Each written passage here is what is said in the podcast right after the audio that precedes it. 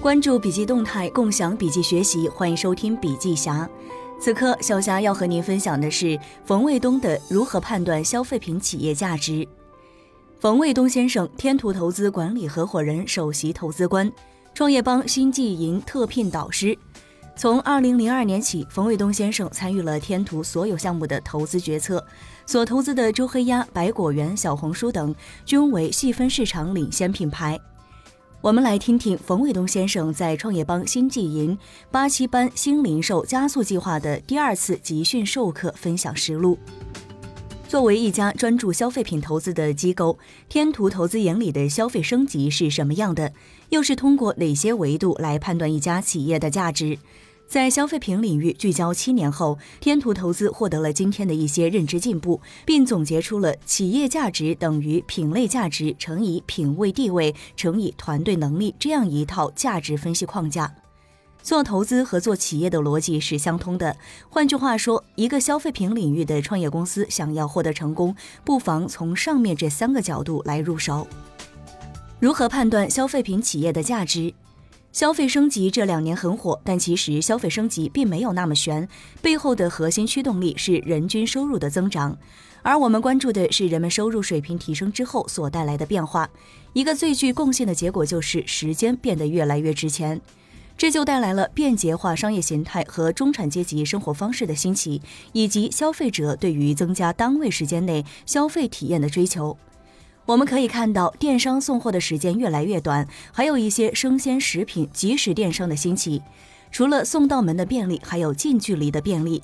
所以，我们看到了社区零售业的兴起，比如说便利店、各种到家服务，还有其他新型零售业。在这个领域，天图投资布局了小红书、卷皮、百果园等项目。在消费品的领域布局了美味不用等，在生活方式领域布局了五一信用卡、快看漫画等等，这些项目都是各自细分领域的龙头企业。比如在百果园这个项目上，两年的时间，天图投资已经获得了三倍的账面浮盈。当然，天图也是通过不断的试错、痛苦的思考，交了一些学费之后，获得了今天的认知进步。对于创业者而言，了解投资人怎么看企业也是有帮助的。我自己是做管理咨询出身的，其实投资的逻辑跟做企业的逻辑和角度是差不多的。今天就来跟大家分享一下天图投资消费品的统一逻辑和分析框架。品类价值，先问问自己可替代品类的规模有多大。品类是消费者所使用的分类，你说出来，顾客能听懂的才叫品类。如果你说你是做智能硬件的，消费者肯定听不懂；说成做扫地机器人，他就能听懂。所以，扫地机器人是品类，智能硬件算行业或者领域。创业者很多时候去跟投资人讲他是干什么的，别人半天都听不懂，就是因为他没有用品类来表达。品类的价值又该如何判断？首先，品类的潜力要大，简单的说就是天花板要高。一般来说，如果这个品类已经很大了，说明竞争已经很激烈；如果是一个比较新的品类，它现在竞争还很小。而判断一个品类未来的潜力，有时候需要看它的替代品类的价值。其次，认知和运营要简单。创业做的东西太新了，需要教育顾客。而对于小创业者来说，教育顾客其实是一个非常漫长的过程。所以，一些新品类往往要靠大企业去教育。小企业做的新东西符合顾客已有的认知，这类的教育顾客是很容易接受的。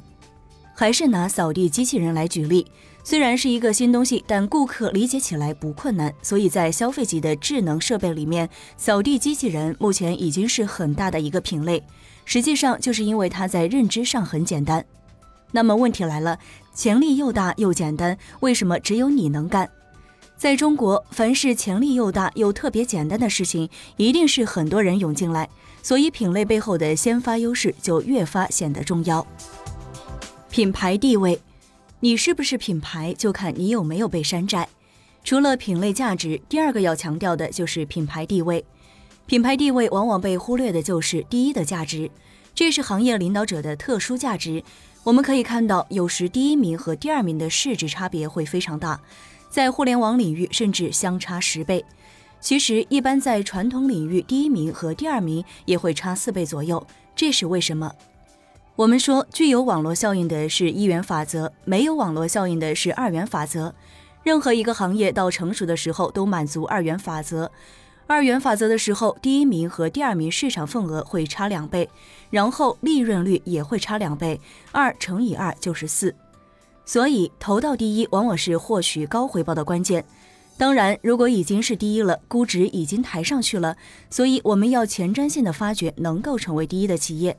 品牌地位有时候还体现在差异化上面，企业要有一个独特的价值主张。投资过后回过头来看，我们就是通过差异化的定位来判断这个企业有没有可能实现超额利润，同时也要看它有没有差异化的运营、独特的产品或者服务。周黑鸭的口味是非常独特的，这种配方不可多得，在消费领域可以长时间保持领先。因为配方是一种复合的东西，要复制是比较困难的。但是如果是一些物理结构的东西，就很容易被跟风，形成同质化竞争。还有就是独特的商业模式和优秀的品牌名。作为专注消费品投资的机构，我们对名字变得越来越敏感。名字不好会让你吃很多苦头。团队能力、品牌经营的能力正变得越来越重要。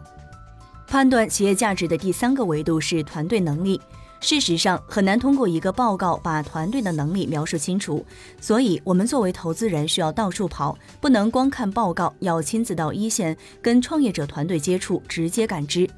人是世界上最难分析的，但我们也在试图总结一些规律性的东西，所以我们提出了 Visible 分析，就是七个英文单词的首字母：远见、正直、分享精神、创新能力、品牌能力、学习能力和执行力。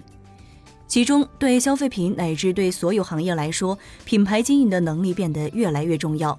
创业者理性化思维比较多，所以他能够把内部做到井井有条。但是，跟顾客之间的沟通、做品牌的过程，需要另外一种能力。我们很难找到像乔布斯这样既是产品经理又是品牌经理的人。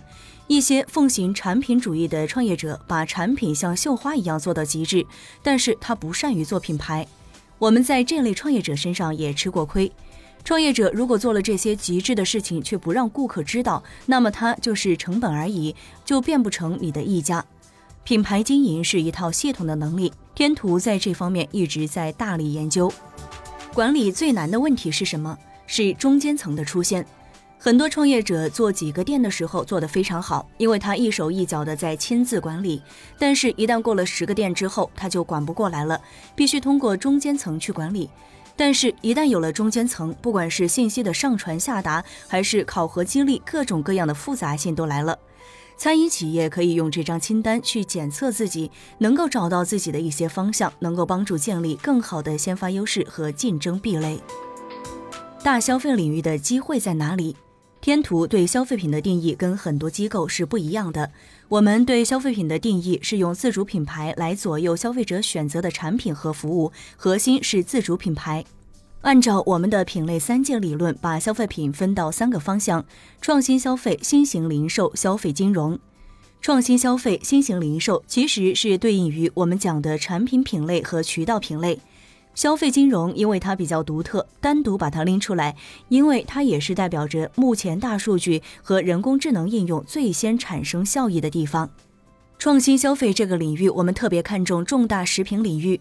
大家如果关注新闻的话，就会发现，通过磨坊的前大中华区总裁和核心团队加入天图投资，我们要打造中国的三级资本，要通过并购投资的方式，在大食品这块发力。